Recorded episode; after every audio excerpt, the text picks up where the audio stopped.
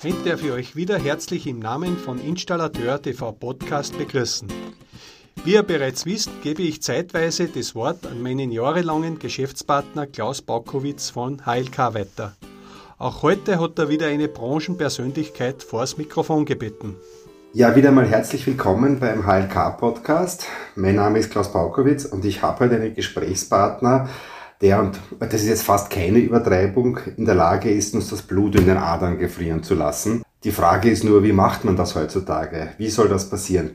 Thomas Frank, er ist Gründer und Geschäftsführer von Revolution Industriekälte, einem Ingenieurbüro für nachhaltige Kältetechnik aus Karlsruhe in Deutschland. Und er gilt im gesamten deutschen Sprachraum als der Spezialist für natürliche Kältemittel. Grüß Gott, Herr Frank.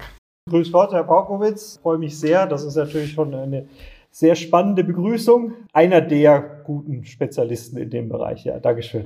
Bescheidenheit ist eine Zier, Herr Frank. Das freut mich, dass Sie das da gleich verstehen. Aber gleich zum Einstieg, nachdem ich jetzt davon ausgehe, nach dieser Einleitung, dass die Leute beginnen werden, sie zu googeln. Ähm, Ihre Firma Revolution, Revolution Industriekälte, schreibt man nicht mit Vogel V, wie Revolution normalerweise üblich, sondern mit F. Wofür steht das F? Ja, das ist äh, Ref, Refrigeration oder Ref ist die Abkürzung für Kältetechnik im internationalen Bereich. Also das ist die Revolution der Kältetechnik. Ne? Also das ist die Idee dahinter gewesen und unser Ziel ist, die komplette Branche auf nachhaltige Kältetechnik umzustellen. Ich denke, da kommen wir jetzt gleich im Gespräch dazu, aber sag ich mal, die zwei Schwerpunkte sind zum einen zu gucken, dass man langlebige Anlagen baut, die besonders energieeffizient sind und das Ganze nur mit natürlichen Kältemitteln. Das ist unser Ziel. Wie sind Sie persönlich jetzt zu diesem Thema gekommen, äh, zum Thema natürliche Kühlung natürliche Kältemittel? Kommt das schon aus der Ausbildung heraus, das Interesse, oder erst im, im Laufe Ihres beruflichen Werdegangs? Also ich muss gestehen, ich hatte einen ganz tollen Professor in der Universität. Ich habe Chemieingenieurwesen studiert und da habe ich Kältetechnik auch gemacht als eines der Fächer. Und ähm, der hat mich damals schon begeistert für Kältetechnik und äh, da ich in der Weltwirtschaftskrise 2009 fertig geworden bin, bin ich in der Kälte geblieben, sonst wäre ich wahrscheinlich in der Prozesstechnik gelandet. Und ja, und da hat man dann schon die eine oder andere große Kälteanlage verbrochen. Also ich habe 2011 schon eine 5 Tonnen Propananlage in der Raffinerie gebaut. Ne? mehrere Ammoniakanlagen auch geplant und mit, mitentwickelt und äh, das hat immer viel Spaß gemacht und man hat da gesehen, es funktioniert wunderbar mit natürlichen Kältemitteln und ähm, irgendwann dann natürlich verstanden, was das denn eigentlich bedeutet, äh, umwelttechnisch, diese anderen Kältemittel. Und äh, wenn man was bedeutet das eigentlich? Also, äh, weil Sie gesagt haben, Sie haben jetzt, Sie kommen aus dem Großbereich Industriekälte, Sie haben Raffinerien, wirklich große Industrieanlagen gebaut. Welche Bedeutung hat das? Welches Potenzial zur Reduktion von Treibhausgasen stecken in dem Thema Kältemittel? Ja gut, das unterschätzen viele. Also ich meine 19 Prozent, also in Deutschland kenne ich die Zahlen sehr gut, in Österreich muss ich jetzt zu meiner Schande gestehen nicht, aber ich denke, sie sind sehr ähnlich, also ungefähr 19 Prozent. Es werden sehr ähnliche Zahlen sein, weil wir haben vielleicht etwas kleinere Industriebetriebe, aber ansonsten ist die Struktur ja sehr ähnlich.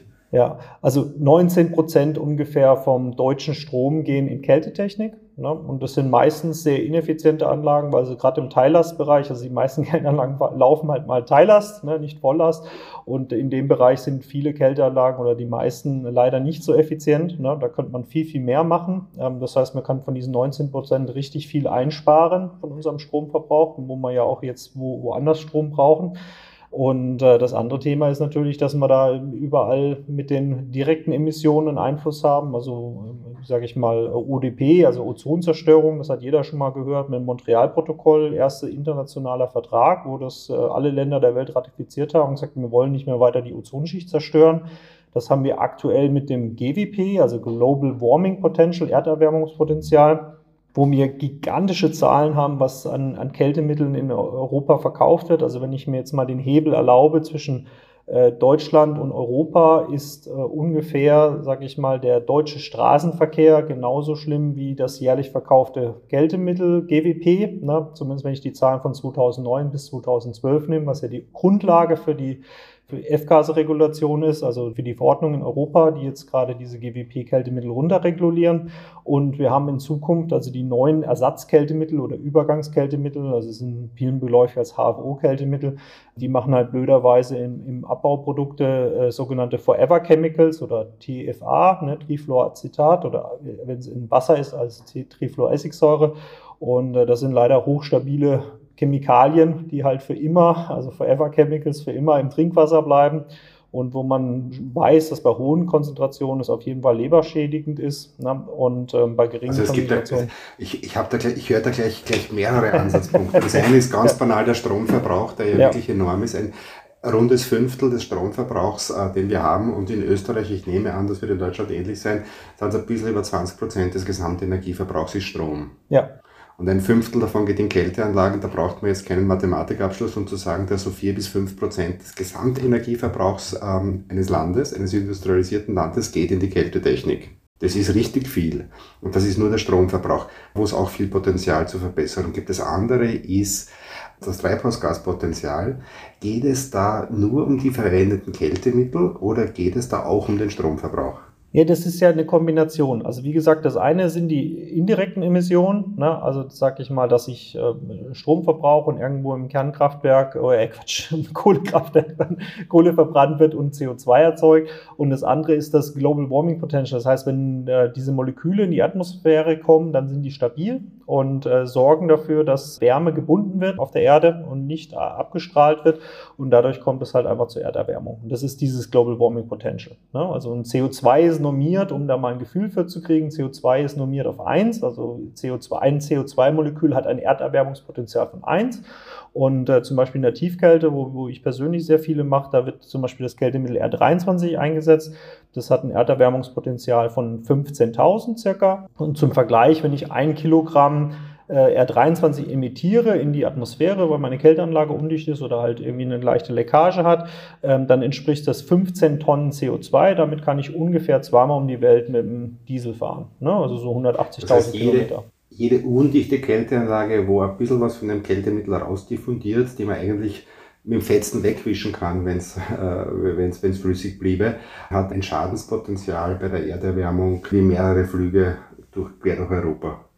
Ja, also das ist ja das, was ich vorhin mit dem Hebel gemeint habe. Also wenn ich jetzt, sage ich mal, die Menge an äh, GWP nehme, das in Europa jedes Jahr verkauft wird, also wie gesagt, mittlerweile ist ja reglementiert, aber wenn ich die vorreglementierten Zahlen, also 2009 bis 2012, entspricht das ungefähr dem deutschen Straßenverkehr. Jetzt könnte man natürlich absolut plakativ sagen, entscheidet euch, wollt ihr weiter Auto fahren oder wollt ihr mit natürlichen Kältemitteln kühlen? Ne? Also das wäre so, sage ich mal, jetzt mal eine ganz plakative Aussage.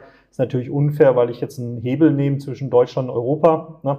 Aber es ist durchaus relevant. Also viele versuchen es ja zu verharmlosen, aber es sind durchaus Mengen, wo man sagen muss, ähm, es ist ernst zu nehmen, wenn man an Erderwärmung glaubt und an die Klimaerwärmung. Jetzt haben Sie schon angesprochen, das Kältemittel R23. Jetzt gibt es natürlich viele verschiedene, da kommen wir dann auf jeden Fall noch darauf zu sprechen.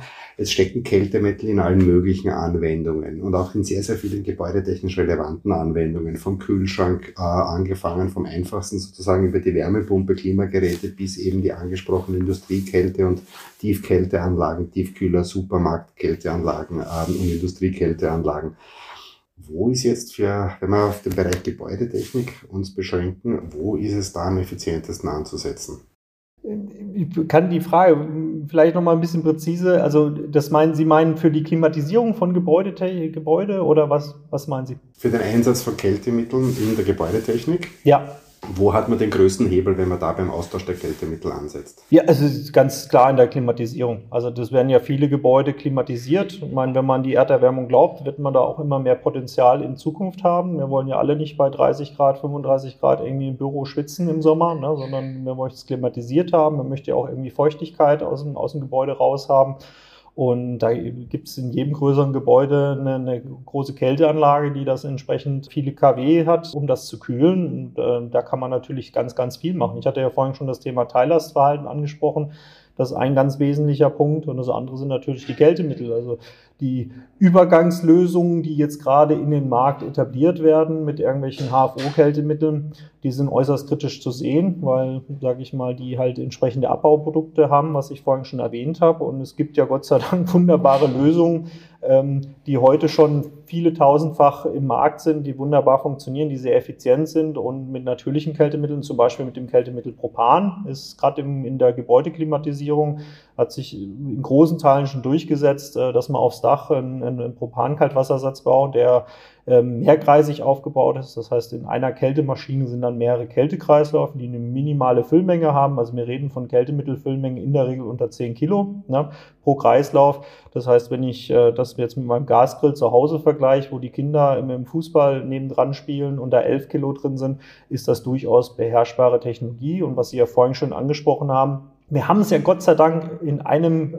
absoluten Vorreiterbereich schon geschafft, nämlich in den äh, Hauskühlschränken, wo ja dann, sag ich mal, ein sehr hoher Druck entstanden ist mit dieser A plus und A plus plus und A plus plus und plus plus plus plus plus Bewertung, ähm, wo wir es ja geschafft haben, dadurch durch diesen Markt einen unheimlichen Druck auf die Hersteller aufzuüben, dass sie, sag ich mal, mit ähm, brennbaren Kältemitteln, nämlich Isobutan, hocheffiziente Kälteanlagen gebaut haben. Und das ist eine absolute Vorzeigebranche mittlerweile, ist aber leider rein politisch und gesellschaftlichen Druck ausgesetzt gewesen und dann hat sich dort durchgesetzt. Und das werden wir in, in anderen Bereichen hoffentlich auch bald sehen.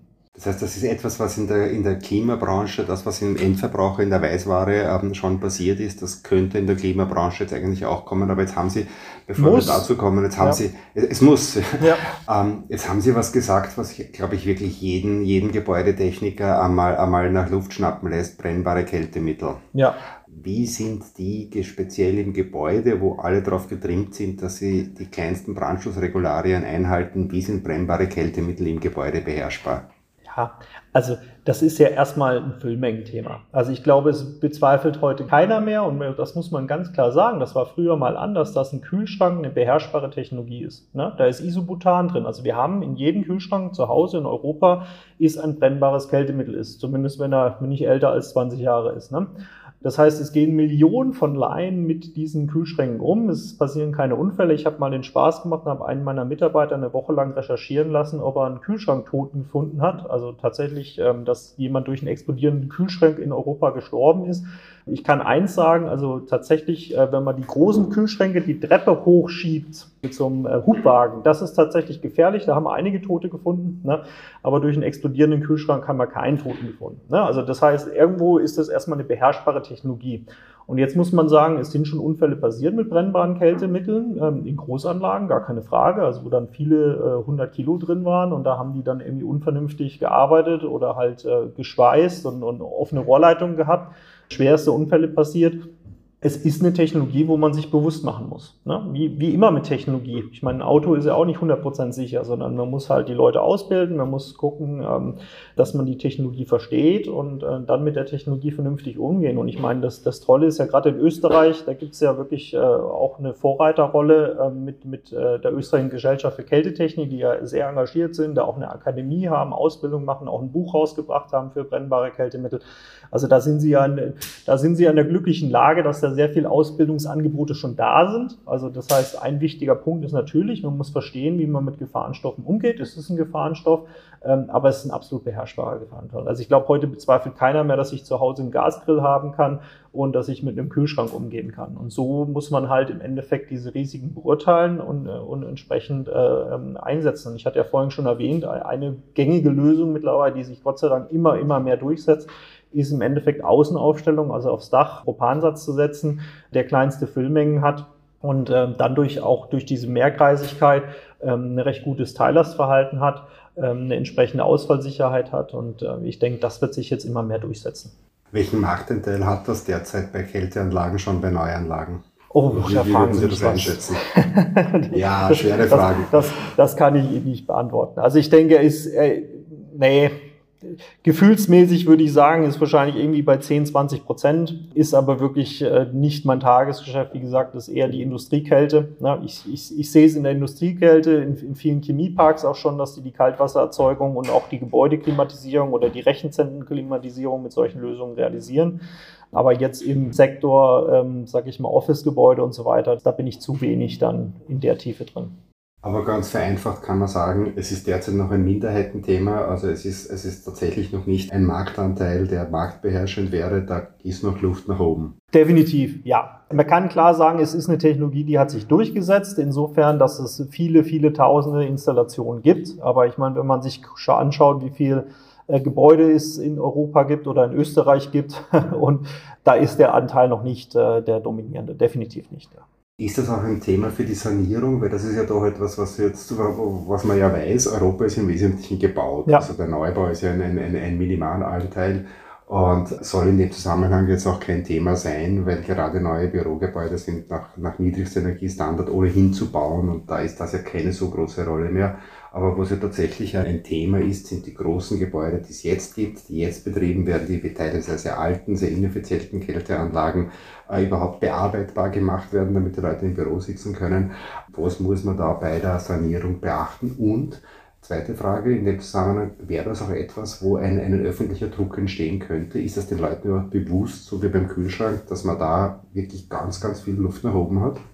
Ja, also was, äh, um, um, um die Fragen mal äh, zu separieren, ja, also Sanierung ist ein ganz, ganz wichtiges Thema. Da ist ja noch viel mehr dahinter wie reine Kältetechnik. Geht es ja auch vor allem, wie die Gebäude isoliert sind. Ne? Da kann man, also wenn ich gut isoliert bin, muss ich auch nicht kühlen, das ist viel besser. Ne? Also man kann auch viel mit freier Kühlung arbeiten und anderen Themen. Das heißt, im Winter äh, kann ich, wenn ich äh, eine Kunststoffproduktion habe, mit der Umgebungsluft kühlen und so weiter. Da kann man wahnsinnig viel Energie sparen. Das hat erstmal gar nichts mit der Kälteanlage an sich zu tun. Das heißt, Sanierung lohnt sich immer, ähm, äh, drüber nachzudenken und vor allem äh, die natürlichen Kältemittel haben ja, wie gesagt, äh, sind beherrschbar, haben in dem Sinne den einzigen Nachteil, dass sie in der Regel momentan noch teurer im Invest sind, aber sich meistens relativ schnell über die Betriebskosten amortisiert. Das lohnt sich also immer zu schauen. Ne?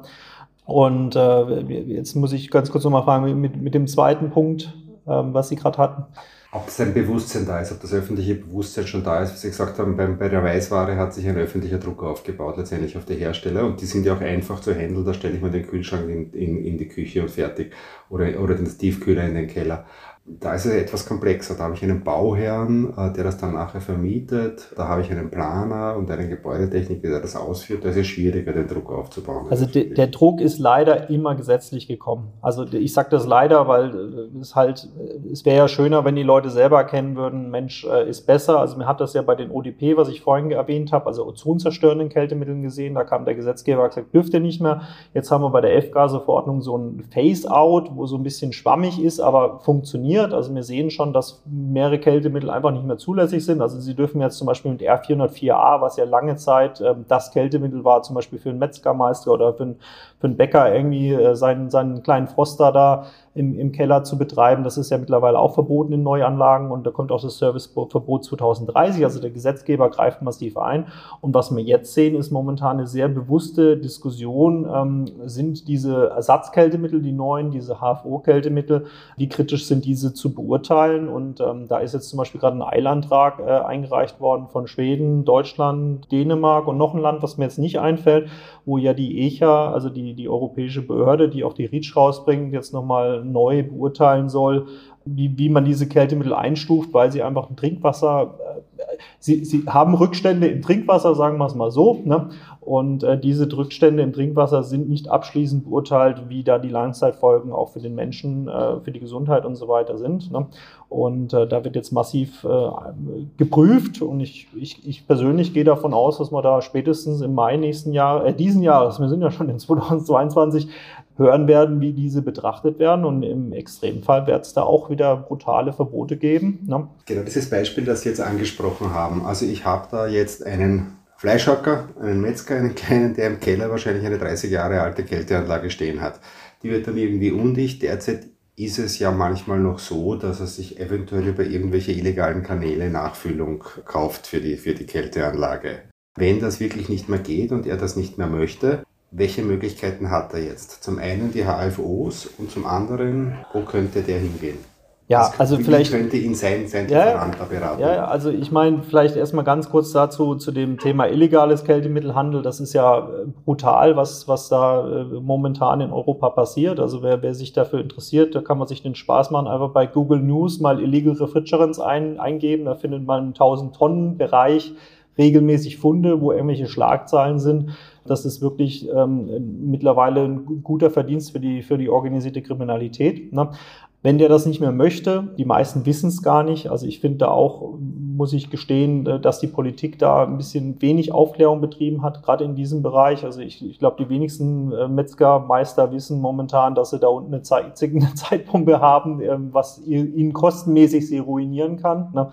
Und das finde ich nicht gut. Ne? Also da müssen die Fachfirmen auch aufklären, aber die trauen sich vielleicht auch nicht immer zu sagen, hey, wir müssten eigentlich hier was tun, wir müssten hier ähm, äh, deine Anlage irgendwie retrofitten, wir müssen uns was einfallen lassen, weil das Geldemittel, was du drin hast, ähm, da wirst du spätestens 2030 ein massives Problem haben. Also momentan gibt es eine Ausnahme zum Beispiel für 404a, dass ich im Endeffekt recyceltes äh, Kältemittel noch, noch kaufen kann, auch legal. Ne? Das heißt, da kann er noch was machen. Und nach 2030, ja, ähm, man kann jetzt überspitzt sprechen, Henkel dran schweißen und wegschmeißen, ne? ähm, wäre eine ganz schlechte Lösung. Da muss man halt im Einzelfall, und das ist, die Kältetechnik ist komplex, muss man im Einzelfall gucken, was man machen kann. Aber sicherlich kann man zum Beispiel mit CO2-Aggregaten da sehr viel in dem Bereich machen, also gerade minus 20 ist es eine sehr, sehr dankbare Technologie, wieder sicherheitstechnisch zu betrachten, weil CO2 hat höhere Drücke und CO2 ist auch schneller toxisch, was CO2 in Luft angeht. Also das kann schon bei 8% töten, ähm, Phrygen so circa bei 20% äh, Sauerstoffverdrängung. Ne? Das heißt, das sind einfach so Sachen, die muss man sich wieder bewusst machen. Also Technik ist immer bewusst machen, Risiken einschätzen und dann entsprechend retrofitten. Aber wie gesagt, CO2 kann man hocheffizient, also wieder unser Thema mit dem Strom, kann man hocheffizient machen. CO2 hat fast keine Erderwärmung im Vergleich zu anderen Kältemitteln, wo wir ja gerade gesehen haben, dass die teilweise viel tausendfaches, also 404a hat 4000 GWP, CO2 1, also ich glaube, die Relation sieht man schon, wo da der Hebel hingeht. Da gibt es gute Lösungen, ja. Das heißt, das ist etwas, was man im Einzelfall sich anschauen muss bei solchen Anlagen, die der jeweilige Fachmann ihm dann, dann, dann auch beraten muss. Eine andere Frage ist also, dass äh, kältetechnische Instrumente sind in der Gebäudetechnik am weitesten verbreitet. Das ist derzeit die Wärmepumpe. Wie ist da der Stand der Technik? Da gibt's ganz, ganz tolle Entwicklungen. Da, da gibt's Entwicklungen, die sind noch in den Kinderschuhen. Da bin ich persönlich der Meinung, das wird in fünf bis zehn Jahren Stand der Technik sein. Da gibt es Maschinen, ähm, die ölfrei mit Wasser als Kältemittel, als Wärmepumpe fungieren, die teilweise vierfach effizienter sind als alles, was heute am Markt da ist, weil Wasser als Kältemittel ein paar kleine, große Nachteile hat, aber sage ich mal einen gigantischen Nachteil, dass halt äh, im Endeffekt die spezifische Enthalpie sehr, sehr hoch ist und man sehr effiziente Anlagen damit bauen kann. Ne? Ähm, gibt auch im Klimatechnikbereich da noch ein, ein, paar Maschinen, die da noch ein bisschen in Kinderschuhen sind. Wenn man im Jetzt ist, ähm, ganz klar, gibt gute Propan-Wärmepumpen in dem Bereich. Und ich meine, bei der Wärmepumpe, jetzt wenn wir so ein bisschen an die, an die Laien rangehen, das Tolle an der Wärmepumpe ist im Endeffekt, das ist ja eine Kältemaschine. Das heißt, die Wärme, die ich irgendwo entziehe, ne, also zum Beispiel aus dem, aus dem Boden irgendwo, die kombiniere ich mit meiner elektrischen Antriebsleistung und habe dann im Endeffekt die Wärme äh, die entzogene Wärme plus die Elektrik, die mir dann Wärme abgibt. Das heißt, wenn ich das vergleiche immer mit der Elektroheizung, das wissen viele Laien, ist das einfach nicht bewusst, dann habe ich quasi nur den Strom, der mir Wärme bringt und bei einer Wärmepumpe habe ich Strom plus X, also plus die Abwärme. Deswegen hat das immer einen recht guten Wirkungsgrad, was die Wärmepumpen angeht. Und das ist ein absolutes Muss für uns in Europa auf Wärmepumpen gehen. Also ich meine, das ist das Einzige, wo wir uns politisch unabhängig machen können wenn wir das hinkriegen mit dem Energieausbau. Und äh, das, da kann man sehr effizient Wärme erzeugen. Und der Wärmesektor ist ja viel, viel größer wie der Kältesektor. Also das ist, es ist kriegsentscheidend. Ne? Das heißt, das ist tatsächlich etwas, wo Sie sagen, da ist derzeit, gibt's gibt's Propananlagen etc., das gibt's ja derzeit schon in dem Bereich, aber da kommt in den nächsten fünf Jahren noch einiges, was derzeit noch in der Entwicklungsphase ist, auf uns zu. Ja, also da gibt's Prototypenanlagen, da stand ich auch schon selber davor, ne? also sehr beeindruckende Anlagen. Also wie gesagt, also ich, für mich ist halt immer, wer, wer bedient Also wenn ich einen Laien habe, wenn ich mir jetzt vorstelle, ein Laie hat im Keller eine Wärmepumpe, wenn ich da eine ölfreie Wasserwärmepumpe hinstellen kann, die ja als Maximaldruck ein Bar hat, weil bei ein Bar bin ich ja schon bei 100 Grad, ne, dann schlafe ich da besser, sage ich mal, wie mit anderen Lösungen. Also auch viel besser wie mit den Phrygen-Lösungen aktuell. Ne? Und äh, Wasser muss ich, glaube ich, auch nicht erläutern, ist auch ein, ein, ein Kältemittel, wo äh, ungefährlich ist. Ne? Im schlimmsten Fall kann man dran ertrinken, aber so die Füllmengen, da sind wir wieder bei der Füllmengenthematik. Ne? Wenn, sie nicht, wenn, sie, wenn da nicht genug drin ist zum Ertrinken, dann können sie auch an Wasser nicht ertrinken. Ne? Da kann ich wahrscheinlich leichter in den Kühlschrank anzünden, als in dem, der Wassermenge. Ja. Ah, Jetzt ist die Wärmepumpe in der Gebäudetechnik, ähm, die hat ein bisschen was von einer Blackbox. Die Gebäudetechniker bauen die ein, haben aber selbst keine kältetechnische Ausbildung, oft einmal sind auf den ähm, Inbetriebnahme, auf den, den Hersteller angewiesen etc. Wenn es in die Richtung geht, müssen die Gebäudetechniker dann da umlernen oder können sie diese Anlagen, sowohl die Wärmepumpenanlagen für die Wärmegewinnung als auch die kältetechnischen Anlagen, so behandeln, wie Sie bisher diese Anlagen gemacht haben? Oder müssen Sie umlernen und dazulernen? Also man muss immer dazu lernen, das muss ich ganz klar sagen. Deswegen finde ich ja auch das Angebot, wie gesagt, ich hatte es ja vorhin schon erwähnt, in Österreich gibt es ja da wirklich hervorragende Angebote in die Richtung, ähm, um, um dazu zu lernen. Ich würde vom Dazulernen sprechen, ganz klar, weil Wärmepumpen halt viele Vorteile bringen. Ich habe es ja versucht, gerade sehr einfach zu erklären, äh, warum sie viel effizienter sind, was, was wie die meisten ähm, Wärmeerzeuger. Und leider ist Kältetechnik komplex, deswegen braucht es halt ähm, Leute, die äh, gute Techniker, gute Ingenieure, die das verstehen. Es ist ein komplexer Prozess, ne, muss man ganz klar sagen. Aber wenn man es mal verstanden hat, dann kann man dann auch sehr viel Freude mit haben. Ne? Also das, das muss man ganz klar sagen. Ja. Sie haben jetzt den ÖGKT schon angesprochen, die Österreichische Gesellschaft der Kältetechnik als, als eine Instanz in Österreich, die da sehr viele Schulungen anbietet und sich auf das Thema natürliche Kältemittel auch draufsetzt. Wo bekommen jetzt gebäudetechnische Fachleute äh, darüber hinaus vielleicht noch erste Informationen, wenn sie sich mit dem Thema beschäftigen wollen? Ja, es gibt ja gute Fachzeitschriften ne, ähm, und sage ich mal, auch gerade in Österreich gibt es ja einiges Bekanntes. Ne. Jetzt muss ich gucken, HLK. Ah Richtig, zum Beispiel. Helfen Sie mir kurz, ja. Ähm, ich bin nicht ganz so viel in Österreich unterwegs, äh, deswegen ähm, kenne ich da nicht alle Details, aber sag ich mal, also ich, ich, ich, ich nehme viel wahr aus Österreich, dass da wirklich viel Ausbildung betrieben. Also für Österreich ist da sicherlich führend, was, was in Europa da die, die Umstellung angeht. Und ich persönlich bin ja auch begeistert, dass wir im Endeffekt äh, in Europa führend sind, was, was kältetechnischen äh, Innovationen angeht. Ich persönlich arbeite ja im, im Bereich mit Luft als Kältemittel im Tieftemperatur Temperaturbereich, wo wir ölfrei mit nur Luft als Kältemittel tiefste Temperaturen effizienter als alle anderen Technologien erzeugen. Na, ist jetzt fürs Gebäude leider uninteressant, weil es ein Prozess ist, der über minus 40 nicht sehr effizient ist, aber drunter sehr, sehr effizient. Ne? Aber in, in, in dem Bereich passiert ganz viel und ich denke, wenn man da eine, äh, Europa hat nicht unbedingt die meisten Bodenschätze in der Welt und vielleicht auch nicht äh, diese, ähm, äh, hat politisch sehr heterogen und ich denke, eine Riesenchance, die wir in Europa haben, ist halt durch Innovation, gerade in, in Nischenmärkten wie Kälte, Wärmeerzeugung, Wärmeerzeugung kein Nischenmarkt mehr ist, führend in, in der Welt zu sein und, und mit dem Know-how, sage ich mal, auch da eine, eine Vorreiterrolle zu haben. Herr Frank, herzlichen Dank für Ihre Ausführungen ähm, und für die vielen Einblicke in den Bereich der Kältetechnik und vor allem die Zukunft der Kältetechnik. Jetzt nur für alle Zuhörenden, äh, die den Herrn Thomas Frank vielleicht persönlich kennenlernen wollen, streichen Sie sich den 6. Oktober 2022 rot im Kalender an. Da gibt es den Klimakältetag der HLK, wo Sie ja auch referieren werden und etwas ausführlicher, als wir es jetzt äh, tun konnten, über das Thema natürliche Kältemittel. Gehen Sie vielleicht ins Internet, bookmarken Sie sich klimakältetag.at oder abonnieren Sie auf hlk.co.at den HLK-Newsletter. Da bleiben Sie auch immer auf dem Laufenden zu dem Thema. Ansonsten äh, wünsche ich Ihnen noch einen schönen Tag, Herr Frank. Herzlichen Dank, dass Sie heute dabei waren und mit uns gesprochen haben. Und für alle, die zuhören, ich wünsche Ihnen einen schönen, natürlichen, sonnigen Tag und bleiben Sie bitte gesund. Dankeschön. Danke auch. Viele Grüße nach Österreich. Tschüss. Das war unser aktueller Podcast mit Klaus Baukowitz. Das nächste Mal darf ich euch wieder persönlich durch meinen Installateur TV Podcast führen. Bleibt gespannt, euer Herbert Bachler.